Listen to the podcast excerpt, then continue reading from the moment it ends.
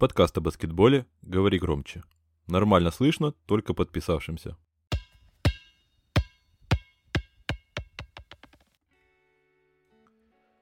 Так, ну что, друзья, я всех категорически приветствую, как у вас настроение, как у вас здоровье в наше непростое это время.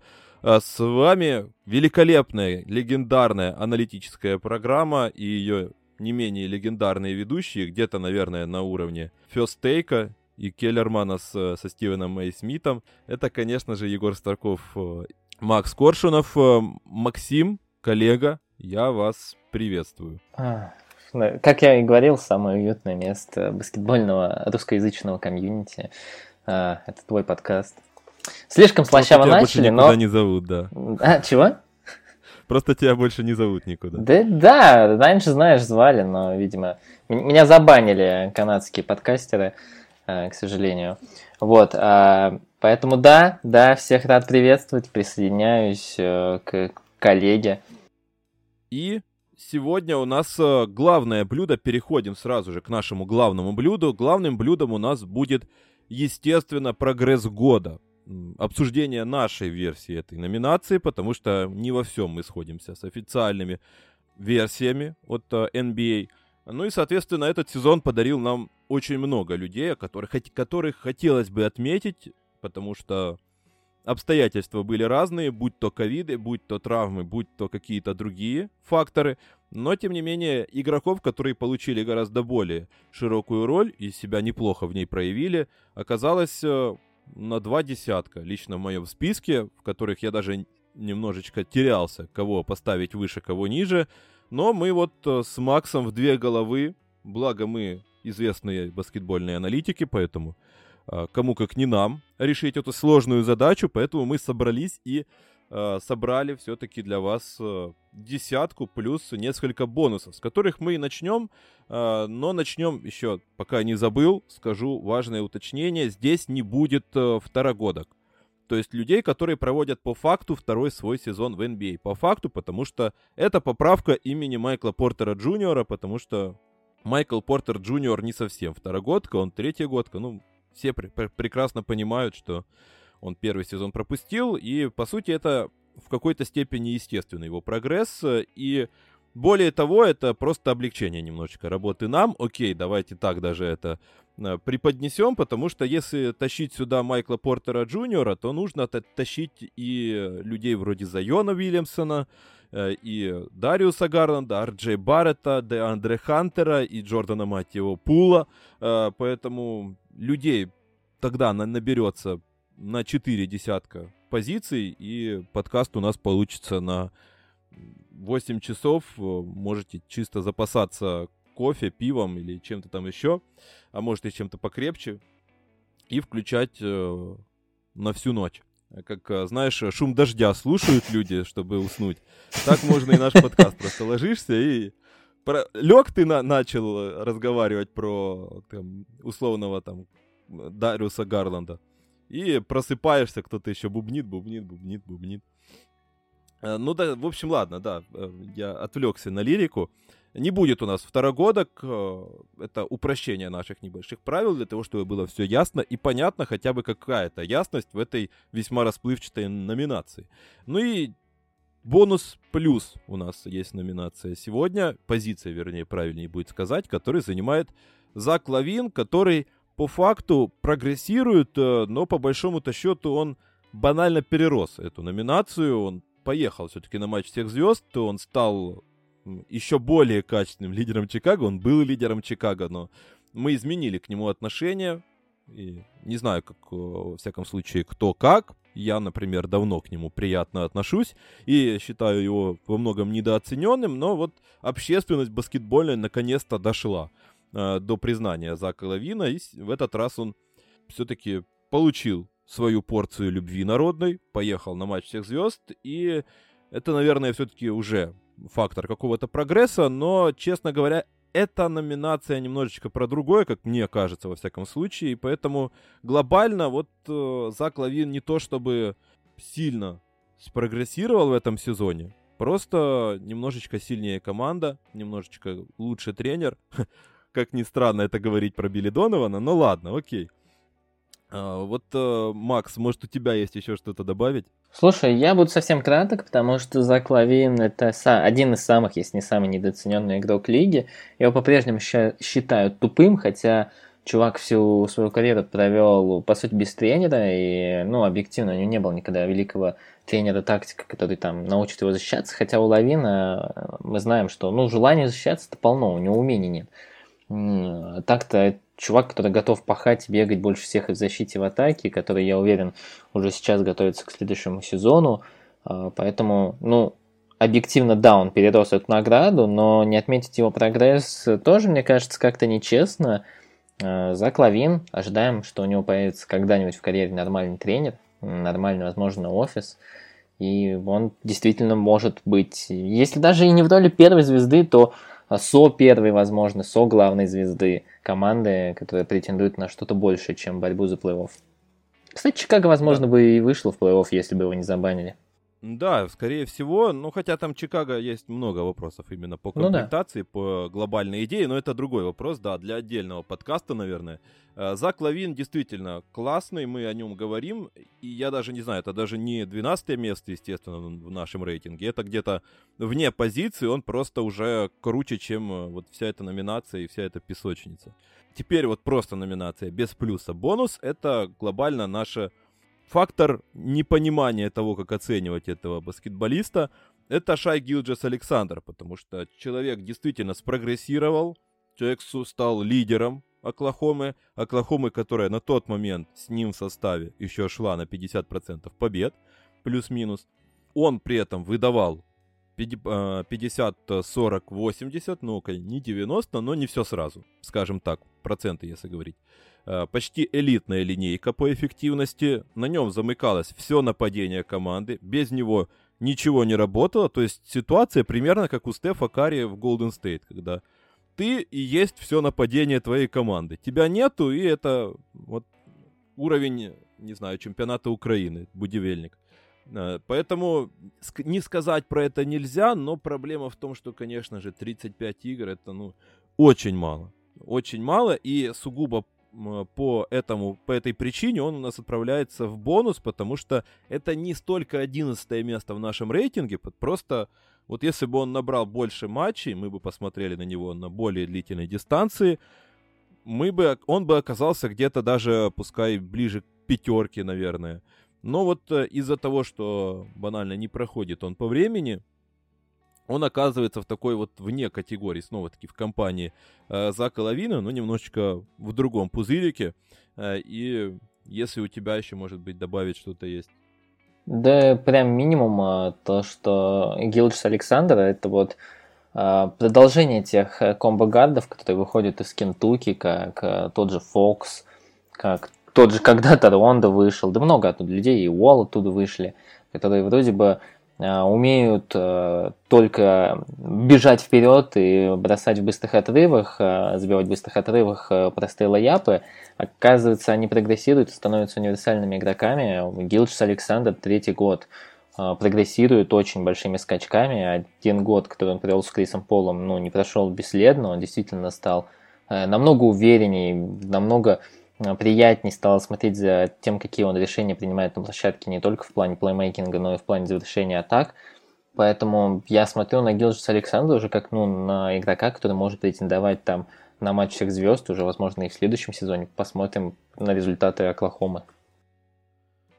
Действительно, добавить тут особо нечего, поэтому отмечаем Шая Гилджиса Александра, ставим небольшую такую пометочку э, в своих блокнотиках, посмотреть на него в следующем сезоне уже на более длительной дистанции, посмотрим, что там будет с Оклахомой, и едем непосредственно к нашей основной десятке, которую открывает Терри Розир, человек, который снова-таки, как и Зак Лавин во многом, похожая история, наконец-то просто получил свою долю признания, потому что лично, по моему мнению, он и в прошлом сезоне был также хорош, он также был хорош в клатчах, просто, во-первых, у команды не было таких э, результатов, сейчас появились э, более качественные игроки, которые подтянули общий результат команды, на фоне которого можно уже искать какие-то факторы и чаще смотреть на других игроков на успехи.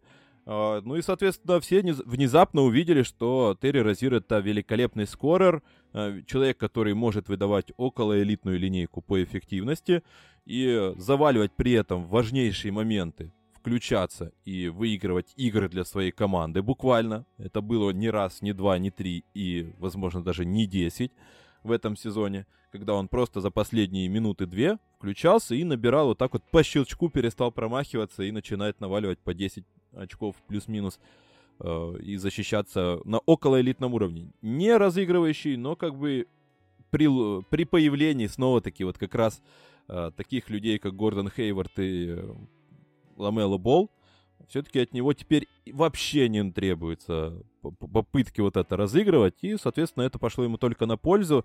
Э, ты видел э, Терри Розира? Я так понимаю, это человек тоже, который оставил на тебя впечатление приятное. Слушай, да, и вот э, сейчас вот некоторые люди, знаешь, там могут посмотреть там на баскет-рефе его статистику и сказать, что да, он, ни в чем он лучше-то не стал, но на самом деле надо смотреть более детально. Ты правильно заметил, что появился Хейвард и Ламелла, и Розьера, у Розьера забрали мяч, он перестал быть разыгрывающим. И вот если смотреть уже вот вглубь его статистики, то можно посмотреть, что, допустим, интересно, интересные факты. В прошлом сезоне количество атак, которыми вот количество доли атак, когда, он владел мячом более 6 секунд, это было 17%, сейчас всего лишь 12%. А, например, а, сколько он владел мячом меньше 2 секунд в прошлом сезоне, это было 38% его атак. В этом почти половина, 46%. Доля кэтч-н-шута выросла тоже с 25 до 35. Тут можно продолжать очень долго. Я только последний факт приведу, что вот его эффективность бросков выросла с 51 до 55%. Это как бы выше, чем у Хардена, у Миддлтона, у Тейтома, у Дэвиса. То есть он на самом деле вот в той уже достаточно элитной э, группе игроков, которые действительно очень качественно распоряжаются своим мячом. Он никогда не станет э, умелым разыгрывающим, но, наверное, нужно перестать лепить из него э, этого игрока и понять то, что вот в роли френди, в роли игрока, которого он может открываться под э, заходы в краску, искать э, свободное пространство, в роли эффективного скоттера, причем не только шутера, но и как игрока, который умеет качественно вот входить в краску, но и отрываться от опекуна. Он действительно ну, элитный игрок. Игрок, который может быть, там, я не знаю, ну, наверное, третьей звездой в контендере спокойно. И игрок, который явно пригодится э, Шарлот пусть и на таком контракте, потому что, ну, объективно он действительно прогрессирует и очень сильно. Вот в плане защиты, защиты я тоже считаю, что он намного стал лучше, потому что именно решения, которые он стал принимать в обороне, кажутся более качественными, чем год назад. Поэтому, ну, как бы по цифрам он вырос не сильно, но объективно это игрок, который перешел на иной уровень и теперь может считаться эффективным и качественным. Ну, я бы добавил еще, что в прошлом сезоне не было настолько качественной в целом защиты у команды для того, чтобы оценивать. Ну да, да. Э, самого Терри Розира, потому что он старался и выглядел хорошо-то, в принципе, из того, что я видел и в прошлом сезоне, просто сейчас в целом и защита команды подтянулась, и на, на фоне этого видно, что и Терри оказывается весьма и неплох ни там, ни там, э, и на своей половине площадки, и на чужой. Э, и жаль очень, конечно же, что травмы немножечко подпортили сезон для Хорнетс. Было бы интересно посмотреть на них в оптимальном составе, но это касается многих клубов в этом сезоне. И мы переходим к девятому месту, на котором у нас э, здесь, наверное, нужна вставочка из матрицы. Агент Смит должен объявлять эту фамилию, потому что это мистер Андерсон. А, Кайл Андерсон а, по кличке а, блатной Слоумо. И действительно человек появился буквально ниоткуда в этом сезоне. Я особенно люблю такие истории. Знаешь, никогда человек более-менее стабильно играет, а потом выстреливает. Кайл Андерсон прошлый сезон, в принципе, улетел куда-то глубоко под лед. И в этом сезоне, в принципе, его уже и не ожидали особо ничего. Но выстреливает больше, чем э, кто-либо, наверное, в Мемфисе. В целом сенсационном Мемфисе в этом сезоне. Э, и Кайл Андерсон, как многие отмечают, э, это в первую очередь самый стабильный игрок Гризлис в этом сезоне, потому что все Гризлис были, несмотря на то, что мы там при... хотим очень их хвалить, у них были волнообразные скажем так, выступление, и там каждый из игроков на том или ином отрезке сезона переживал взлет и спад. Это касалось и Морента с его травмами, это касалось и Дилана Брукса, который выдавал отвратительную, э, скажем так, эффективность в нападении. Там Йонас не всегда был э, в строю из-за все тех же травм. Но вот Кайл Андерсон был всегда, и он действительно слеплял команду воедино, потому что он реально может делать на паркете все. Он защищается против все, пускай даже Дюрента, потому что, ну, то есть габариты помогают, несмотря на то, что он слоумо. Э, все каким-то образом он умудряется успевать э, за любыми оппонентами в обороне. Ну и при этом, конечно же, шикарно помогает на счетах. Где-то встречал выражение «это лучший аутдор пас», то есть когда пас после подбора, сразу же первая передача, скажем так, э, со времен э, Марка Газоля в Мемфисе. То есть вот такая вот характеристика приятная для Кайла Андерсона. Ну и, конечно же, по сути, во всем добавил, нельзя не сказать про самое очевидное, это его процент трехочковых и по количеству, и по качеству. Он наконец-то вырос, это был камень преткновения всю его карьеру. И вот сейчас он наконец-то может претендовать в полной мере на этот почетный, наконец-то, статус 3 игрока, э, который плюс, плюс к этому еще и действительно классно защищается и классно пасует. Э, ну и я так понимаю, это не только мой любимец, но еще и твой любимец, поэтому не дать тебе слово здесь я просто не могу. Слушай, ну Кайл Андерсон это любовь, это человек, который уходит в быстрый отрыв, э, а, имея преимущество полплощадки, и потом его догоняют э, три человека, и он замедляет их всех э, вокруг и все равно завершает э, в одиночку. Это, я, я всегда, когда смотрю на это, очень сильно удивляюсь, почему никто не может спокойно выбить мяч у Андерсона, но, видимо, там действительно это не так просто. Да, я не буду вот повторяться насчет того, что ты сказал, что он действительно вырос во всем после провального сезона, и главное, что он вырос это в игре а на дуге в атаке действительно и процент, и количество, и качество стало намного выше. А, но я еще хочу сказать, что Мемфис это четвертая команда в лиге по, по ассистам за игру. И если вот э, есть как бы Джамарант, это человек, который создает пространство и за счет скорости, который может э, и э, делать неплохие умные передачи, но все же Джамарант это не совсем про передачи, а вот именно про классический розыгрыш, там пик н ролл, пик н поп и так далее. И есть еще Джонс, э, Тьюз Джонс, э, и он как бы человек, который в принципе не отдает тяжелые передачи. И есть Кайл Андерсон. Кайл Андерсон это вот по мне второй плеймейкер команды, игрок, который очень сильно влияет в принципе на игровую мысль, на а, то, как формируется атака в Мемфисе. То есть это человек, ну, который во многом и определяет игру. А, как ты уже и сказал, вот еще про защиту добавлю, а, то, что несмотря на свою медлительность, несмотря на то, что он габариты у него неплохие, но очень медленный, он все равно успевает за игроками и опекает очень сложных опекунов. А в этом году он еще чаще стал играть на позиции четверки, то есть опекуны у него стали побольше. При этом, ну, Андерсон остается качественным защитником. Очень недооцененный игрок. Э, приятно наблюдать за его прогрессом, приятно наблюдать э, за ним в Мемфисе. Возможно, он здесь действительно надолго. Да я и сам очень рад, на самом деле. Спасибо Андерсону самому в первую очередь за то, что он дал повод наконец-то поговорить о себе в полной степени, в полной мере. Э, потому что, ну, за прошлый сезон хвалить там особо было, честно говоря, откровенно, объективно нечего. Но вот сейчас он классный, спору нет, и есть э, возможность у нас наконец-то с большим удовольствием мы э, выговорились, признались в любви к этому баскетболисту парадоксальному э, во многом. Ну, и отправляем его на наше почетное восьмое место, потому что людей, как я уже сказал, было много, и восьмое место среди них это очень и очень круто. А, круче только седьмое место, а, где вот как раз мы прибегаем к тому же приему, который восьмое, был восьмое. у нас в рейтинге Э, восьмое, да, прошу прощения, конечно же. Девятое место у Кайла Андерсона. И, да, действительно, круче только восьмое место, э, на котором мы прибегаем к тому же приему, который был у нас э, в предыдущем рейтинге с новичками, потому что есть игроки, которых формально можно определить в один тип, поскольку по, по тому или иному критерию. И нам сложно было при выборе э, как-то их даже разоединить, потому что они идут э, почти одним пакетом. Поэтому мы решили не придумывать велосипед и отправляем их всех на одно место, а в случае с э, нашей, нашей восьмой позицией здесь сразу четыре игрока, причем все они как вы, наверное, догадываетесь, из одной команды. Это игроки Торонто Репторс. Это Крис Буше, это Оджи Ануноби, это Норман Пауэлл и э, заменивший его посреди сезона э, Гарри Трент, младший.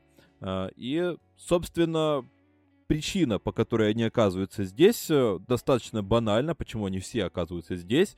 У Торонто турбулентный сезон, ковид, травмы, все на свете свалилось на них, регресс э, все того же Сиекома. Это открывает возможности как раз для большого количества игроков. Внезапно много игроков э, получили, в принципе, свои шансы в лиге, вроде того же Юты Ватанаbe. А, а те игроки, которые уже это место имели, получили большую роль. И как раз э, вот эти баскетболисты внезапно получили больше доверия от тренерского штаба, и внезапно их э, это доверие оправдали. Поэтому, честно говоря, я лично да, даже не могу из них кого-то выбрать отдельно, потому что у каждого своя история. Они похожи по э, своей характеристике, как они здесь оказались. Но действительно, каждый в чем-то своем э, крут. Но вот, возможно, у тебя есть кто-то, о, который, о ком хотелось бы особенно поговорить. Слушай, ну, в целом, да, я с тобой соглашусь. Э, у кого-то, вот как у Ануноби, допустим, Э, выросли сильно броски, хотя они ну, не стали качественнее, они стали, их стало просто больше. То есть, ну, это, как бы, понимаете, если у человека вырастает количество бросков и сохраняется эффективность, это все равно прогресс, потому что не каждый может забить 3, и если ему дать 30 бросков, он все их забьет. Ну, скорее всего, так никто не сделает.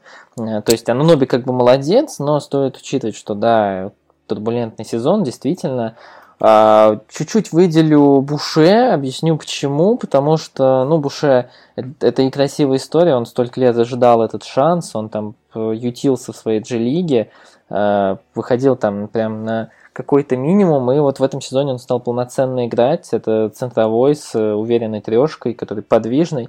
Худощавый, правда, сильно, всего лишь там не, вот килограммов 90 он, по-моему, весит, сейчас, наверное, чуть-чуть да, побольше. 90 килограмм. М?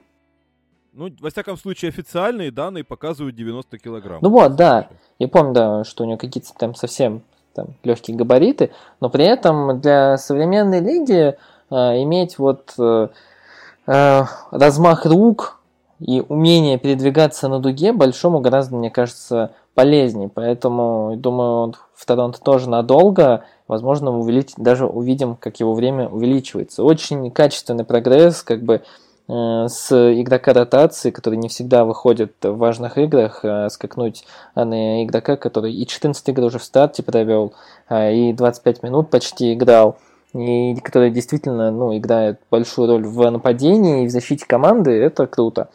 По Гарри Трент и Норману Паулу, ну, их действительно можно объединить. За одним исключением, у Паула все-таки ситуация, когда ему действительно дали больше бросков, и он как бы согла...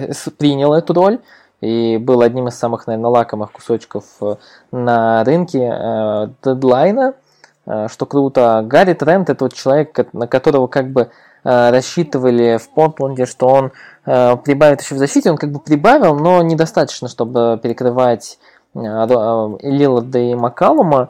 При этом э, его вот роль в атаке, он стал более качественным тоже э, игроком, э, несмотря на увеличение бросков. В этом сезоне-то он начал бросать там почти 15 попыток, 13 с половиной, как нам говорит статистика.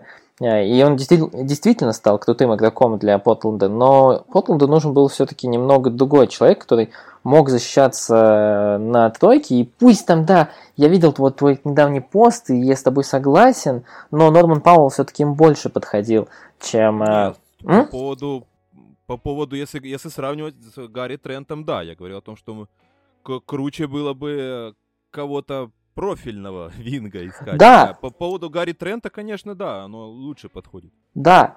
И Гарри Трент это вот э, пример того, э, что талантливый игрок может просто не получать время, не получать свои броски и потом взять и раскрыться. Поэтому я думаю, Гарри Трент будет очень важным игроком вот в переходном этапе Торонто. Они все-таки сейчас будут перестраиваться, пусть и медленно. Зная Масаю Джири, скорее всего, там будет очень плавный переход, и, возможно, уже даже в следующем сезоне Торонто будет бороться за плей-офф. Скорее всего, так и будет. Да, тут, э, по сути-то, не поспоришь. У Торонто действительно все можно списать, наверное, на такие вот спорные обстоятельства, которые у нас случились в этом сезоне, и команда не могла нормально собраться, э, но, как говорится, не было бы худо, э, точнее, не было бы, ну да, не было бы счастья, да несчастье помогло. Ко второму сезону команда будет подходить уже с подготовленной неплохой базой, которую они, собственно, подготовили за вот дистанцию этого сезона.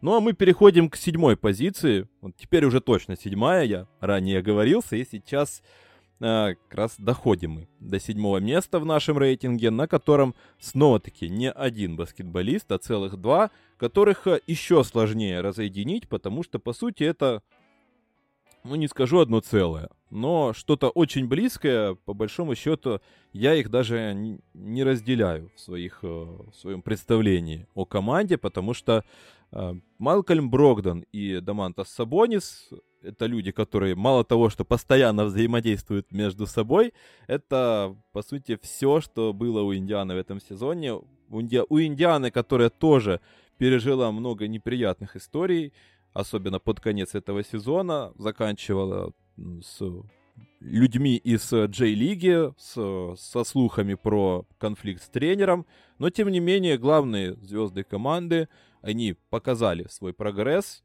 и, по сути, заслуженно э, получили свое признание в какой-то степени.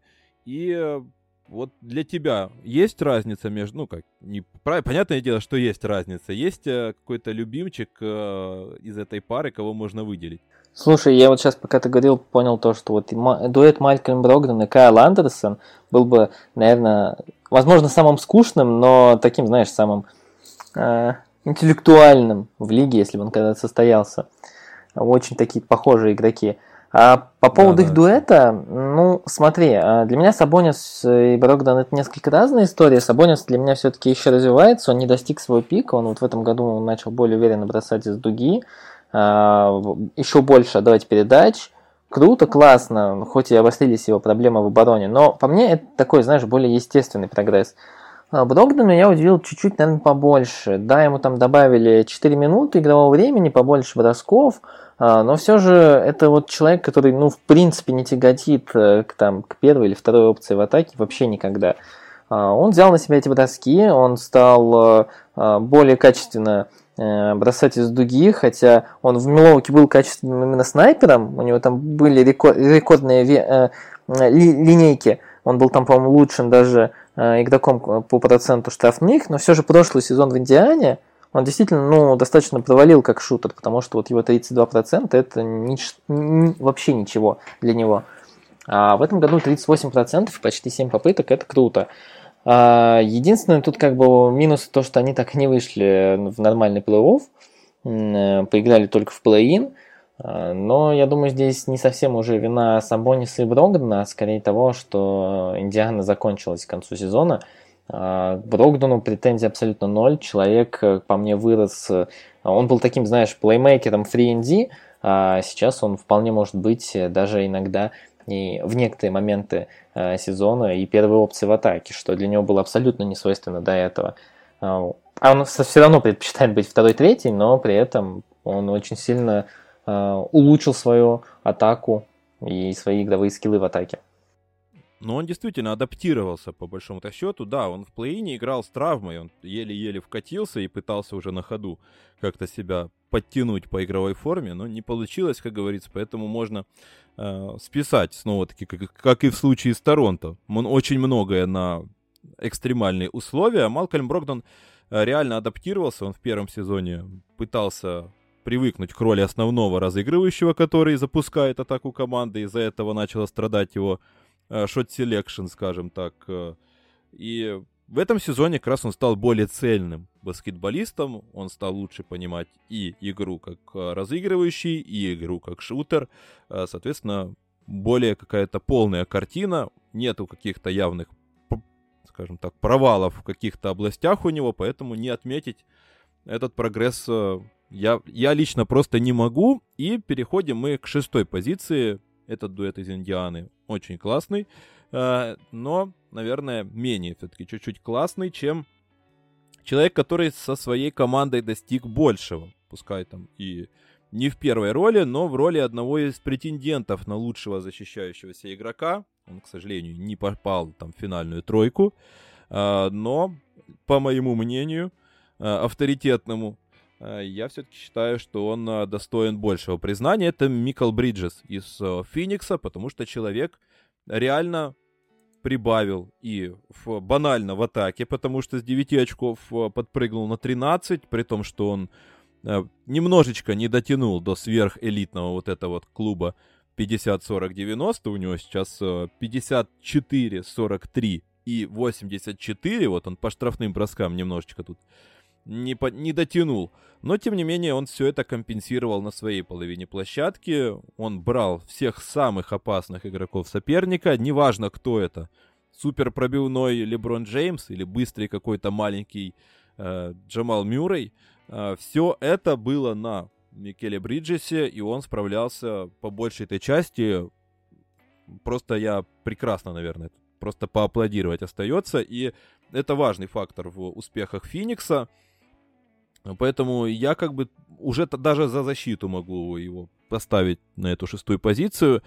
А, а как, э, как бы ты охарактеризовал сезон для этого игрока? Бриджес это вот человек, вот а, сейчас, говоря болельщику НБА э, об игроке с фамилией Бриджес, наверное, вот все вот думать о Майлзе, потому что он там вот в хайлайтах постоянно мелькает. Но на самом деле Майкл Бриджес это вот качественно иной уровень по сравнению со своим однофамильцем.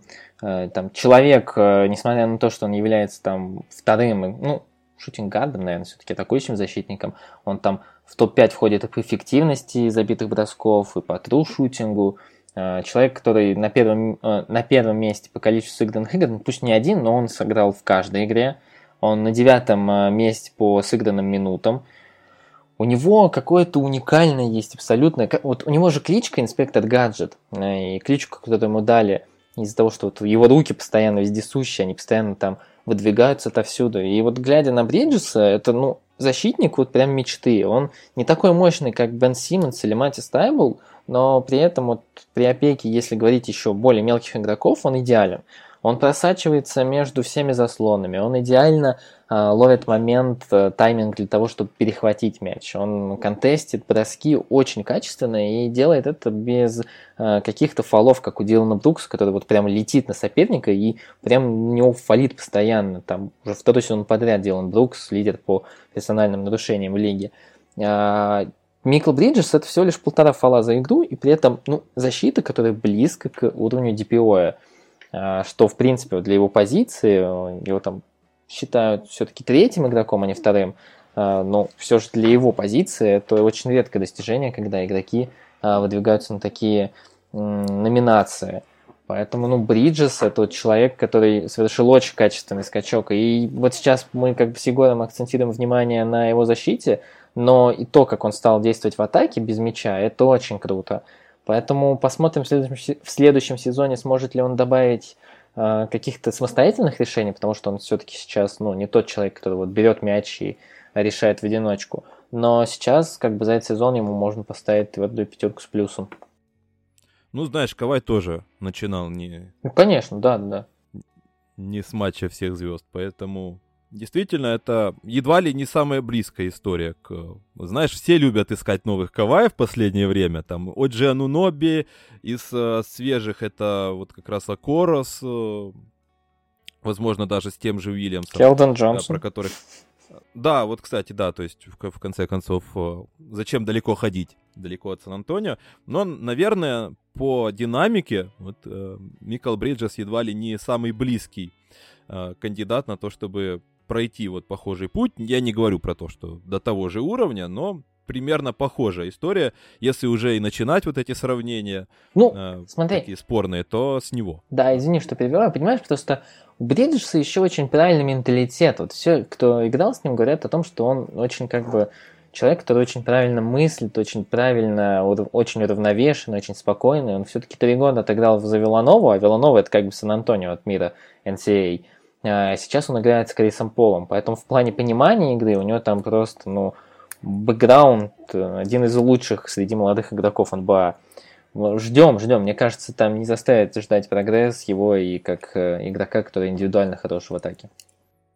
Да, согласен. Тут э, остается только дождаться, потому что следующий сезон может быть реально интригующим в его исполнении. Я жду лично дальнейшего прогресса. И переходим на этой ноте к пятерке Открываем нашу пятерочку.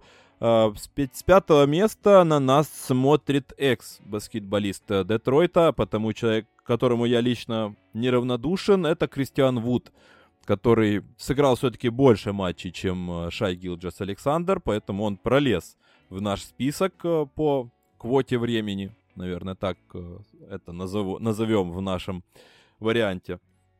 Ну и, конечно же, сумасшедший прогресс э, спору нет. А вопросы вызывает исключительно то, что, во-первых, нету результата у команды, пускай там и с Вудом в начале сезона все было гораздо лучше. Э, но, тем не менее, во-первых, это, во-вторых, то, что он уже показывал нам трейлеры вот этого своего уровня в Детройте во второй половине прошлого сезона, поэтому, по большому-то счету, те люди, будем откровенны, те два человека, которые смотрели э, матчи Детройта э, в прошлом сезоне, они, наверное, уже видели. И для них э, вряд ли это было настолько прогрессом. Они прекрасно понимали, что можно ожидать от Кристиана Вуда, который там чуть-чуть э, прибавил в броске, чуть-чуть прибавил в защите, но по большому-то счету э, вот ему просто с начала сезона дали такую роль, и он ее оправдывает. Но это как бы не претензия к Кристиану. Он действительно провел качественный сезон. Очень жаль, что травма там ему подкосила. И, по сути, если я не ошибаюсь, там же как раз э, шел э, Хьюстон с Кристианом Вудом там на 10 побед или около того, как раз э, на момент его травмы, когда он получил эту жуткую травму. Э, и после этого, по сути, полетели вниз Рокетс и начали уже, понятное дело, бороться за высокие пики. Но вот э, одно а если бы этого сезона, если бы Вуд не потерял, не вылетел на столь длительный срок, может быть, и повеселее все было бы и в нашем рейтинге для него, и для Хьюстона в этом сезоне. Но, э, я так понимаю, у тебя похожее мнение. Ну да, еще в прошлом сезоне, когда я писал про лучшие контракты, там, по своей одному понятному мне, наверное, фор... одному понятному мне формуле, наверное, Эм, который определял лучший контракт, Кристиан Утман был на первом месте. И, в принципе, это та история, когда игроку э, команда, которая не имеет четких целей на сезон, э, дает игроку, который там вот не задрафтован из G-лиги, либо еще откуда-то они его взяли, э, большое количество минут, то он начинает там показывать свой звездный уровень. Кристиан вот, в принципе, показал и благополучно уехал в Хьюстон. А, поэтому мы видели этого игрока, он чуть-чуть изменился в плане а, того, а, что он делает на площадке. Ты правильно сказал, там чуть чаще стал бросать, э, чуть больше, чуть лучше стал защищаться. Но глобально мы видели этого игрока, он действительно хорош. Не могу сказать, что вот это прям уровень матч всех звезд, но вот прям очень-очень близко к нему, наверное. А, поэтому 41 игра нам не дает в, полном, в полной мере понять, а, где бы был Хьюстон с ним за весь сезон. Потому что, да, когда он был здоров в начале сезона, и Хьюстон более-менее был еще мотивирован, а, Рокетс не падали так низко, чтобы там бороться за первый пик. Посмотрим, увидим, потому что сейчас мы видим человека, который может играть на позиции центрового, бросать, быть подвижным. Это, знаете, такой эдакий мини Энтони Дэвис, против которого он все вот обещает выйти и э, отзащищаться от него и набрать через него много-много очков. Да, все-таки я бы еще даже сказал такой Клинт Капелла, который бросает, э, который разменивается на все, может размениваться на всех в защите, но при этом еще и бросает, не ограничивает свою команду. Э, и кто знает, посмотрели бы мы на этот Хьюстон с Харденом и Вудом, было бы тоже интересно. Но это уже история как и историей остается наше пятое место.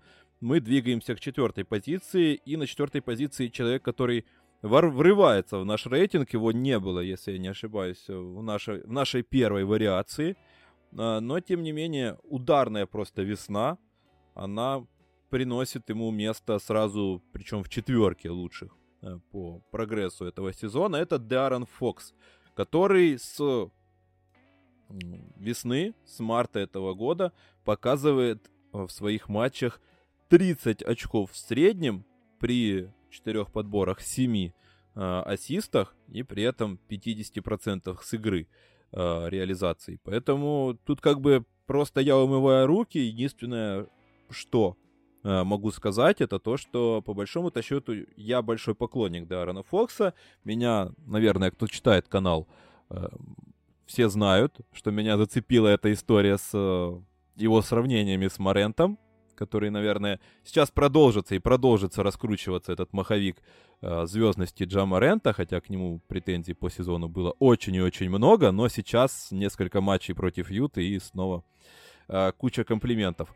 А, но вот э, Деарон Фокс лучше во всем, чем Рент, на мое сугубо мнение, я вот сейчас ни на что не претендую, Кроме того, что он играет собака в Сакраменто. Просто вот единственное, единственный минус у человека есть, то, что его угораздило, занесло э, в Сакраменто к Люку Волтону и компании. Поэтому вот я бы за, я за то, чтобы команда и тренер даже в какой-то степени которые не дотягивают по уровню, они не бросали тень на невероятные просто выступления самого игрока. Поэтому лично в моем рейтинге Деарон Фокс железно на четвертой позиции. И э, я так понимаю, э, ты не особо спорил по этой по этой кандидатуре. Да, ну, как, ну как я могу спорить? Во-первых, э, как я могу спорить по человеку, по которому я был э, э прав до драфта, потому что я помню, то есть, ну, во-первых, я болею за Кентуки в NCAA, для меня это особая история. Во-вторых, э, я точно помню, как я писал про Даррена Фокса, что это а, топ-3 талант с драфта, но и, наверное, самый сырой в первом раунде абсолютно без каких-то там претендентов еще на большую сырость э, среди игроков. Поэтому, как бы, я ждал, я ждал, что будет с Фоксом, и наконец-то дождался. Дождался, к сожалению, я еще и Уолтона в Сакраменто Кингс.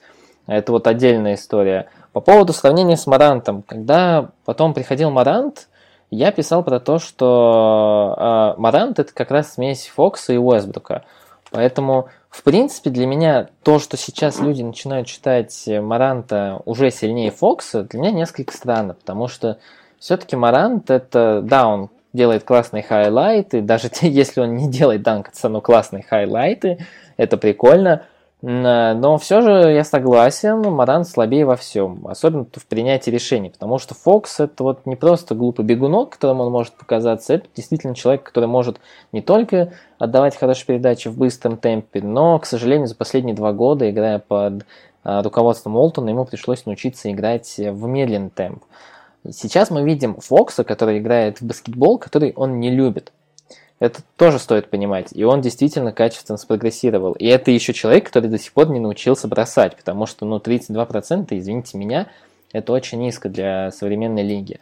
Особенно для болхендлера, э, которому, ну, очень важно уметь бросать, чтобы создавать себе пространство. И это человек, который еще неплохо очень в обороне, потому что на линии передач он действует гораздо сильнее, чем э, Марант. Ты, по-моему, тоже про это писал. Да, да, да, это, кстати, один из основных моих да. посылов. Фокс это умный достаточно защитник, который понимает, когда можно рисковать и идти на, э, на перехват, а когда лучше посидеть и подождать.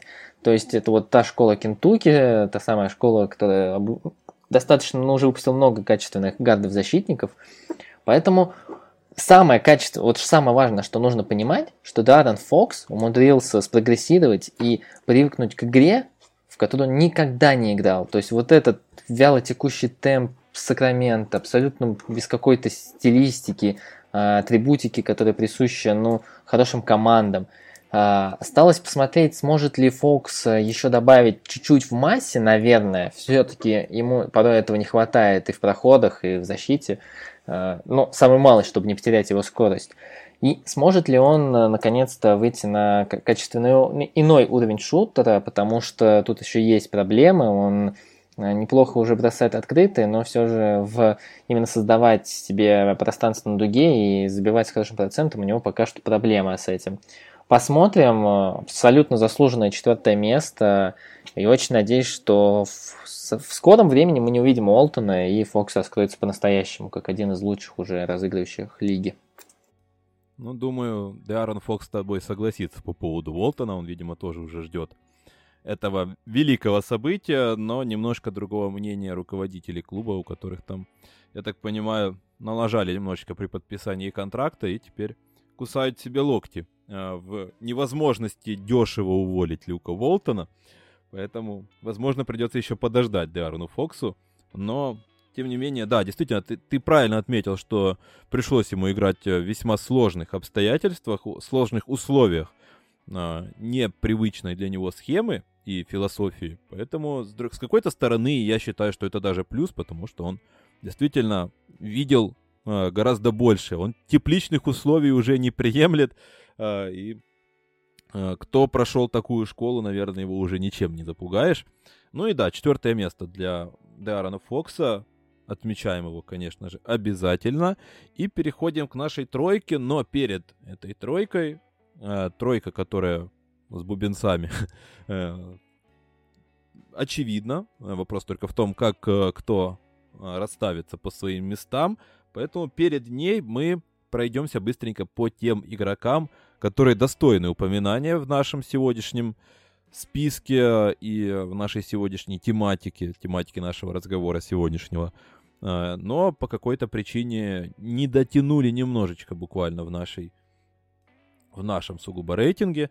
Это, конечно же, э, я быстренько скажу про парочку из э, Шарлот. Это Бриджес и Малик Монк. Они один наконец-то спрогрессировал в броске и показал себя хорошим шестым. Второй хорошо раскрылся, когда вот, пошла вот эта череда травм, он начал набирать э, по 20 очков э, на достаточно длительной дистанции.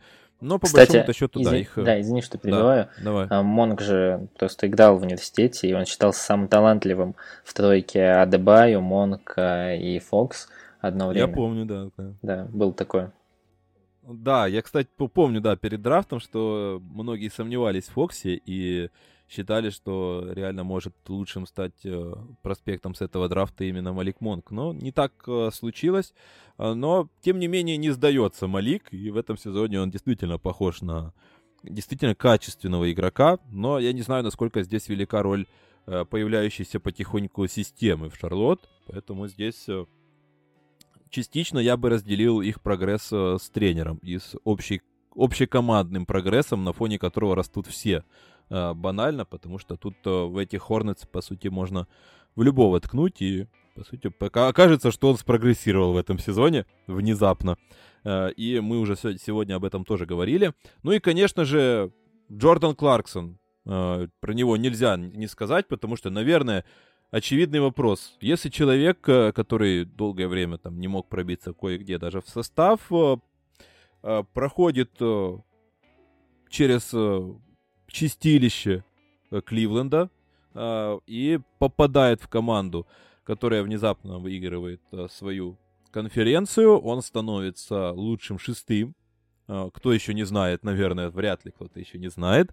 Это, наверное, все-таки прогресс. Что не говори. Поэтому не сказать об этом нельзя. Конечно же, нельзя не сказать про еще двух разыгрывающих. Это Лонза Болл и Дижонте Мюррей. Один прибавил в броске, другой, ну, собственно, тоже прибавил в броске немножечко и стал э, более самостоятельной опцией, но оба стали э, более полноценными исполнителями, ушли больше от э, каких-то сугубо профильных специалистов. Лонзо был сугубо таким распасовщиком классического стиля, да, если говорить про Мюррея, то он был просто цепным псом в защите, который особо-то ничего больше не умел делать. Поэтому про них тоже можно сказать в этом а, отрезке.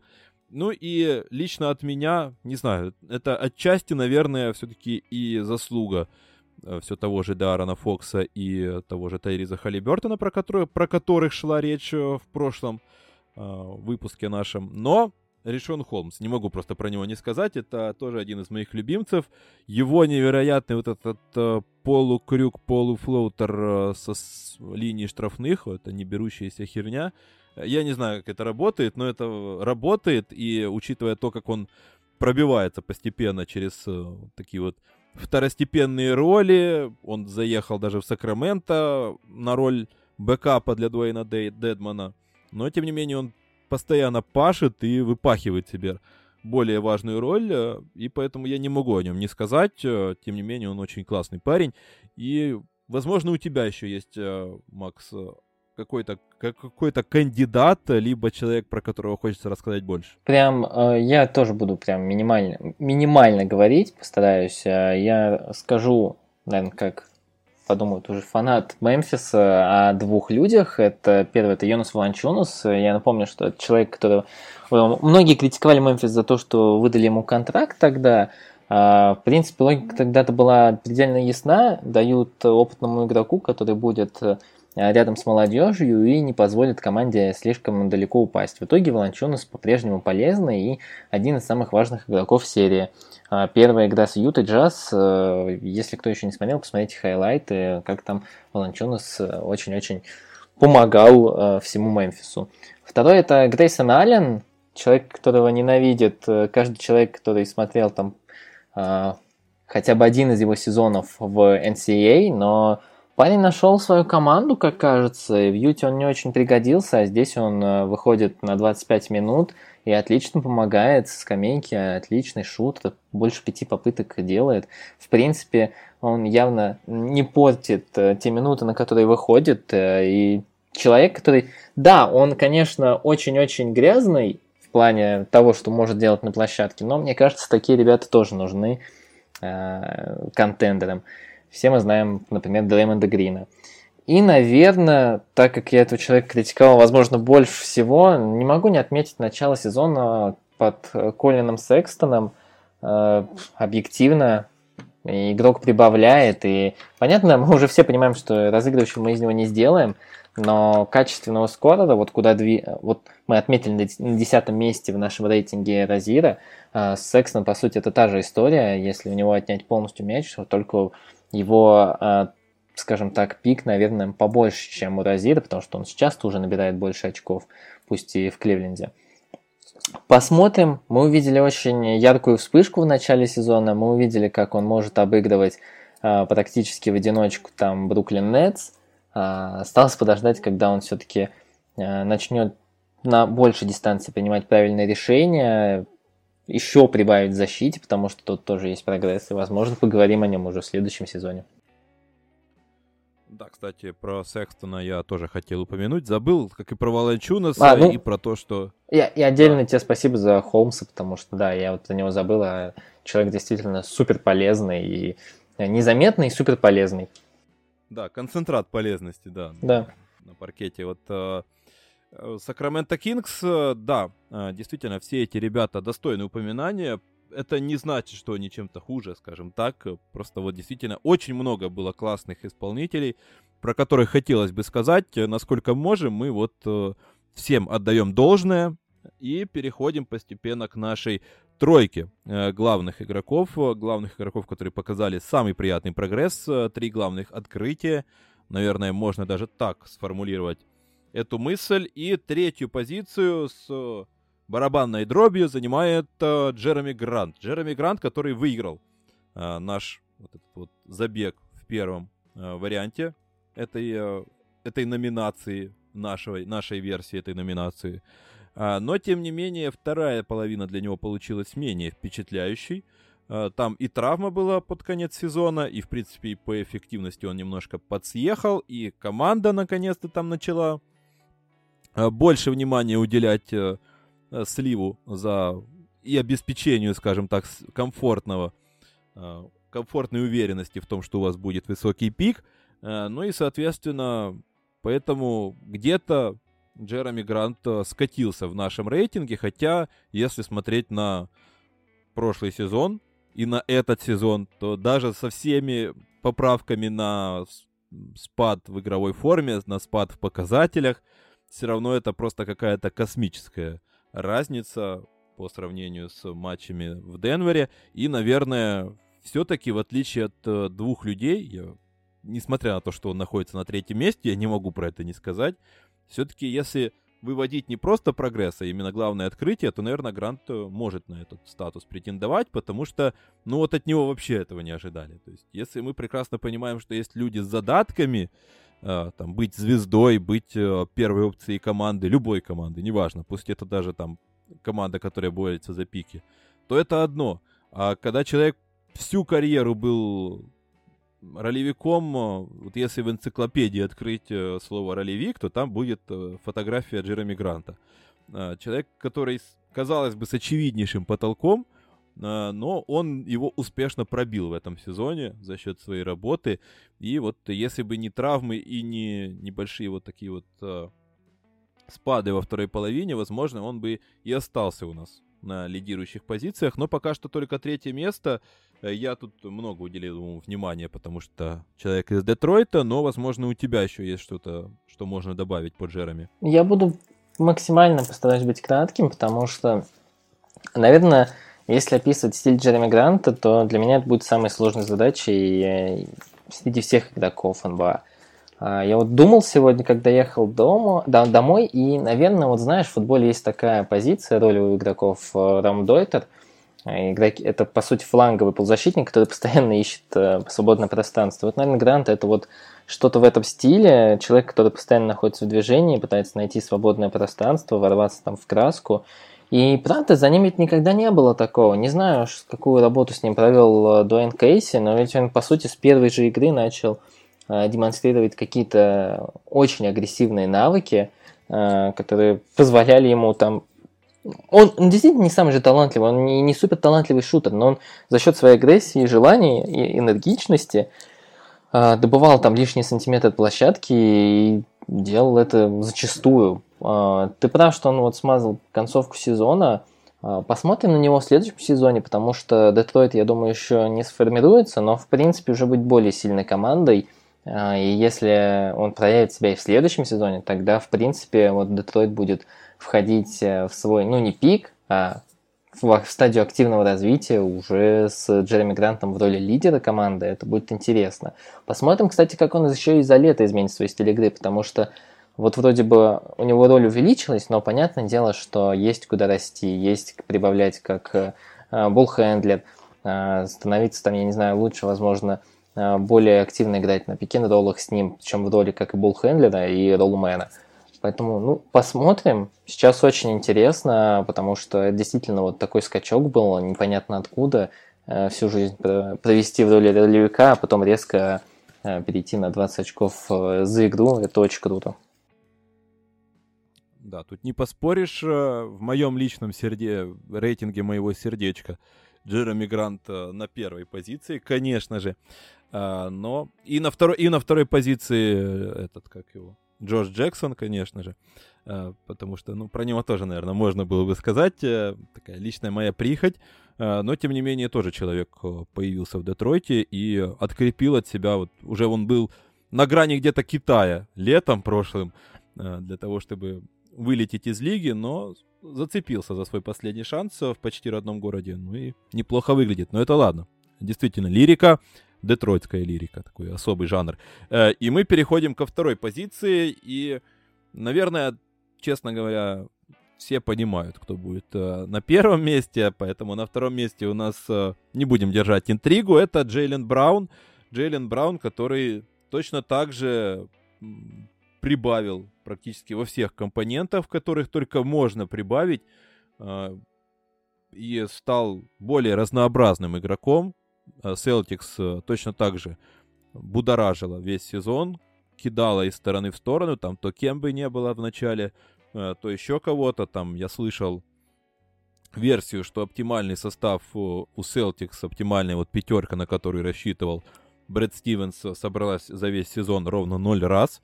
Э, но, тем не менее, вот такие вот обстоятельства заставили чаще заигрывать, дали большую роль тому же Тейтуму и, конечно же, Брауну, а, в связи с чем а, сам Браун в первую очередь стал более качественной опцией в нападении. Он стал лучше бросать, показал больше эффективность, стал лучше заигрывать партнеров, меньше терять. И в первую очередь это бросается в глаза, но, конечно же, при этом оставаясь шикарным защитником. Тут не поспоришь, ну и как бы банально хотя бы, если говорить про очевидные цифры, то плюс почти 5 очков к, по сравнению с прошлым сезоном. А, ну и, конечно же, там по процентам, по ассистам и так далее, это тоже существенный прогресс. А, поэтому даже, несмотря на... Даже хотя бы по этой основной статистике можно а, судить о его очевиднейшем прогрессе. Но вот, возможно, у тебя еще есть что-то добавить по ему. Немного бесит меня то, что вот в медиапространстве принято вот когда говорят главная звезда Бостона, наверное, большинство приходит Тейтум. Это немного странно, мне кажется, потому что тот же Джейлен Браун вот в этом сезоне, когда особенно они вот в начале шли бок о бок прям, э, Джейлен Браун порой казался даже ну, более интересным, что ли, игроком в плане скоринга в атаке.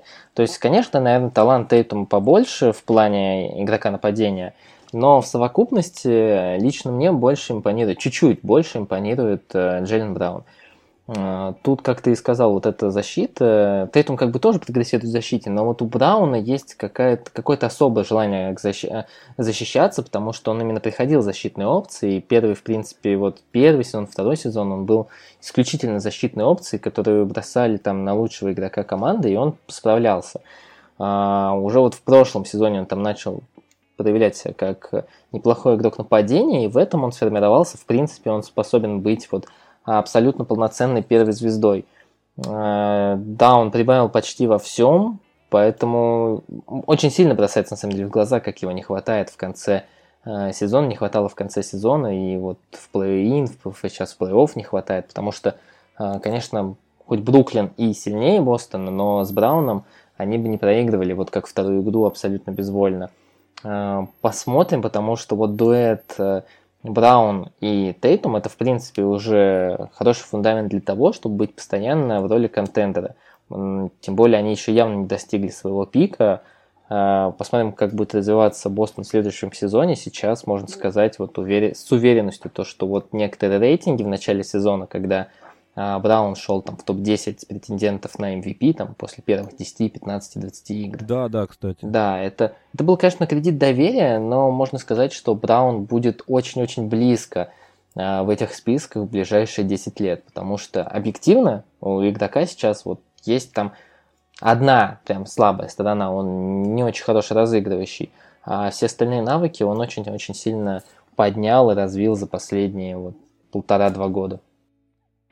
Ну и да, я бы отметил, конечно же, что все равно представление общественности, а, вот как-то Джейсон Тейтум идет э, основной звездой, корнерстоуном каким-то команды, а Джейлен Браун где-то там на вторых ролях такой себе Пиппин под Джорданом, но вот как ты правильно заметил, долгое время э, я бы даже сказал, что именно Джейлен Браун в этом сезоне был лучшим игроком команды. Так, позволю себе такую смелость, смелое заявление.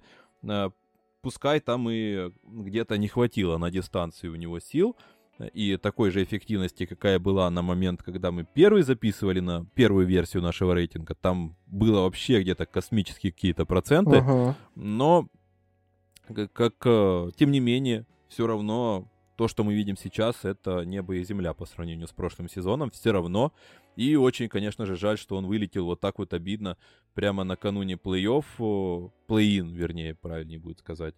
Кто знает, как бы там все э, в итоге сложилось. Возможно, было бы веселее смотреть на эту серию с Бруклином, э, которую мы сейчас э, имеем удовольствие наблюдать. Но да ладно.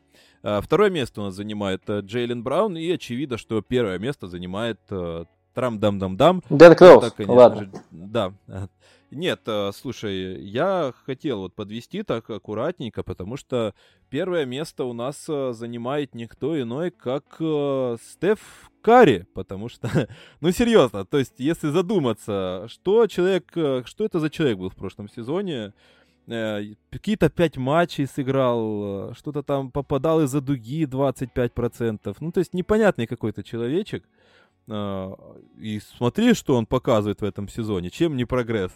Э, ну, ну да ладно. Это я шучу, конечно. Но отметьте, заметьте. Э, конечно же, это Джулиус Рэндалл. Э, и все-таки все-таки Джулиус Рэндалл, который стал лучше по дистанции, обогнал всех своих конкурентов, показал стабильность именно на, все, на всем протяжении регулярного чемпионата. Он превратился в основную звезду, причем, ну тут в контексте Нью-Йорка все выглядит э, какой-то сказкой, потому что у тебя э, все тыквы превратились внезапно в кареты. Э, и вот э, кто бы мог знать, что еще год назад, что Нью-Йорк окажется в плей-офф, что его туда выведет внезапно Джулиус Рэндалл. Э, и, тем не менее, так действительно произошло, и я встречал мнение, что Джулиус Рэндалл там находится в списках во многих вариантах, в вариациях Э, в списках, там в топе даже на MVP. Э, за... Ну, я не могу не согласиться, доводы в этот э, адрес есть, пускай и не в первую очередь он там находится. Тем не менее, он показывает и индивидуальный прогресс, конечно же, тут нет смысла спорить. Плюс там, снова-таки, плюс 5 очков банально. И плюс он начинает пасовать у нас тут как Сабонис какой-нибудь. Ну и плюс прибавил из-за дуги, плюс э, плей-офф, плюс все на свете. Наверное, тут даже, я, честно говоря, ар- ар- аргументационную базу сложно подобрать, потому что тут настолько все очевидно, что аж страшно. Ну, а как бы Нью-Йорк это твоя парафия, поэтому давай. А, ну, классно, то, что Нью-Йорк это моя а, стезя. Э, ну, давай так. Э, Джулиус Рэндалл, да, это действительно человек, который... Он, лично в моем списке MVP он фигурировал, ну, претендентов. Он у меня был четвертым-пятым человеком. Э, и я считаю, что это вполне заслуженно. Ну, начнем с того, что Никс это четвертая команда, Рэндалл это с огромнейшим запасом первый игрок команды, то есть там даже близко никого нету, пусть сейчас вот Роуз играет в плей-офф больше, но там на свои причины и свои как бы э, моменты у Тибода. А, поэтому да, Рэндалл это главный игрок, играющий 37 минут, э, команда, которая вышла с преимуществом площадки в плей-офф, домашней площадки в плей-офф. Человек, который, да, ты вот говоришь, он начал прессовать как Сабонис, у него всегда это была вот склонность быть неким таким Дреймондом Грином. Нет, да, да, тут я согласен. Да, да, да. И вот в этом сезоне ему дали зеленый свет, пасуй, пожалуйста, и он действительно стал очень классным таким полхендлером. Он прибавил в резкости, хотя он ну, достаточно пассивный такой игрок, он там а, весит 115, по-моему. Ну, по крайней мере, один период карьеры он, говорит, весил столько, сейчас ну, кажется, что визуально чуть меньше. По крайней мере, ну, возможно, чуть меньше жировой, 113. но... Мыш... 113 ну, килограмм. Да, вот 100... Ну, если верить официальным данным. Ну вот, да. А, и при этом он двигается очень быстро, что позволяет ему вот своих оппонентов по позиции просто а, в, а в игре один на один уничтожать. Он стал более качественным и уверенным еще шутером, то есть ну, он никогда и близко не подходил к пяти попыткам за игру, а сейчас он мало того, что подошел и делает там пять с половиной попыток и бросает с процентом 41%. То есть человек, который в прошлом сезоне делал 27% или 28%, что-то такое, в этом он делает 41% из дуги, а являясь основной опцией в атаке, которую постоянно закрывают. Мы как бы не то, что были удивлены этим фактом, но э, явно нельзя не отметить то, как этот человек э, взял на себя ответственность э, за команду, и сейчас вот э, действительно первую игру вот он с Атлантой полностью подвалил, и Никс были действительно очень плохи в атаке, потому что там только вот Бёркс что-то решал, это человек, без которого Ник сейчас уже невозможно представить. Будем надеяться, потому не, не то, что я там вот симпатизирую Никс, хотя мне ну, хотелось бы видеть э, Мэдисон Сквер Гарден полным и счастливым. Я не фанат Никс, но мне при этом приятно наблюдать э, за такими историческими местами, которые переживают хорошую эпоху. Поэтому будем надеяться, что Рэндалл и в следующем сезоне продолжит прогрессировать, а дальше прогресс уже только в MVP. А, посмотрим, потому что тренер вроде бы с тренером у него идеальные отношения. Если они еще пошумят в этом плей-офф, будет очень-очень круто.